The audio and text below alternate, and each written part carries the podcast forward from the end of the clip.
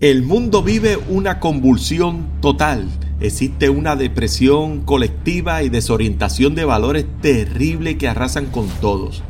Por eso es que tenemos que unirnos para compartir temas que aunque sean críticos son de gran interés. Y todo por la causa.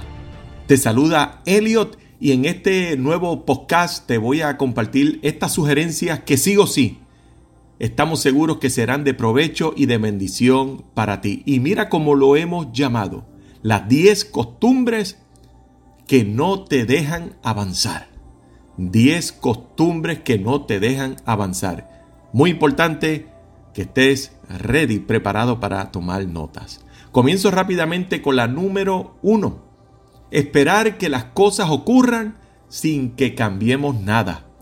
Te invito a autoanalizarte y que hagas como, como si fuera una, una encuesta llena de sinceridad de aquellas cosas que, que tú sabes que debes mejorar, cambiar, transformar en esa rutina diaria que tienes en tu vida. Número dos, esperar infinitamente el momento adecuado para actuar o avanzar. No te imaginas qué tan común puede ser esto.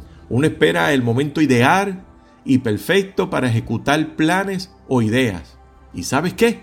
Ese momento nunca va a llegar. Y es que, al contrario, esperando ese momento lo que haces es que te atrasas. Así que desátate de esa costumbre porque en medio de las circunstancias tienes que avanzar. Número 3. Planificación demasiada excesiva. Dios mío, mira, llenamos páginas de planes, de estrategia, evaluamos, requete, analizamos y consultamos y no avanzamos. Y eso no puede ser. Número cuatro, no querer tomar riesgo. O sea, el miedo al fracaso o al que dirán. Entonces uno jamás quiere escuchar la frase, yo le llamo la frase tóxica, de te lo dije, te dije que no lo hiciera, porque te metiste en eso. Y, eso pues que no, nos da miedo, ¿no? Y el miedo paraliza. Pero en esta hora, sacúdete del miedo. Número 5. Sigues arrastrando fracasos del ayer.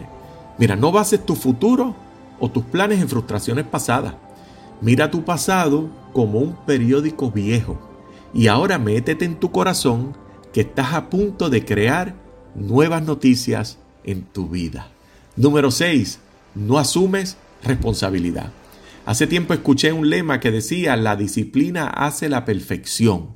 O sea, mejorando tu disciplina en las áreas que tú entiendas, vas automáticamente ser más responsable. La disciplina es la clave. Número 7. El orgullo gana terreno en ti. Elimina frases como yo no sirvo para eso, la hemos escuchado mucho, ¿verdad? A veces decimos eso no es para mí o frases parecidas. Yo aprendí hace mucho que a eso se le llama la falsa humildad.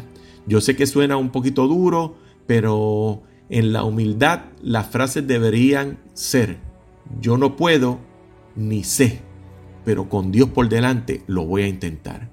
O compartirle lo mismo a alguien y decirle, pero si tú me ayudas con tu apoyo, voy a seguir adelante. Número 8. Dejas que personas negativas te transmitan ideas negativas. Hemos escuchado de amistades también le llamamos amistades tóxicas, ¿verdad?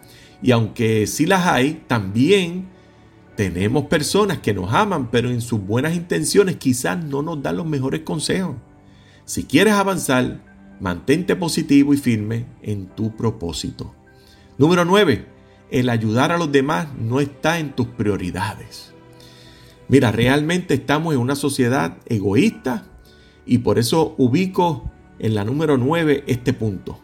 Deseo que en tus planes siempre haya un por ciento de ayudar a otros de una u otra manera.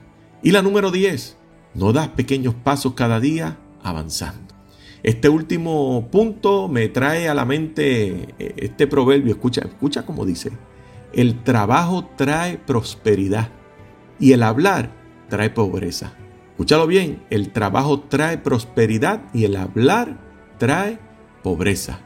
No puedes ni podrás construir algo nuevo y avanzar sobre excusas, quejas y lamentaciones.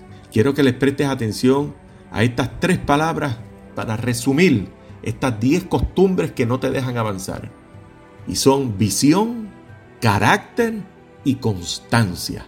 Entonces, fortalece tu carácter, que sea en esencia humilde, con fuertes convicciones y dispuesto a aprender. No dejes de soñar, sigue luchando por tus metas y sé constante, consistente, porque las cosas no se logran por arte de magia, se alcanzan con perseverancia por encima de las circunstancias. Espero que hayas tomado tus notas y te sirvan estos puntos para poder dejar a un lado las costumbres que no te dejan avanzar. Recuerda compartir este podcast si puede ser de ayuda a otros y síguenos aquí al equipo de Por la Causa. Bendiciones y no tires estas palabras en tierra.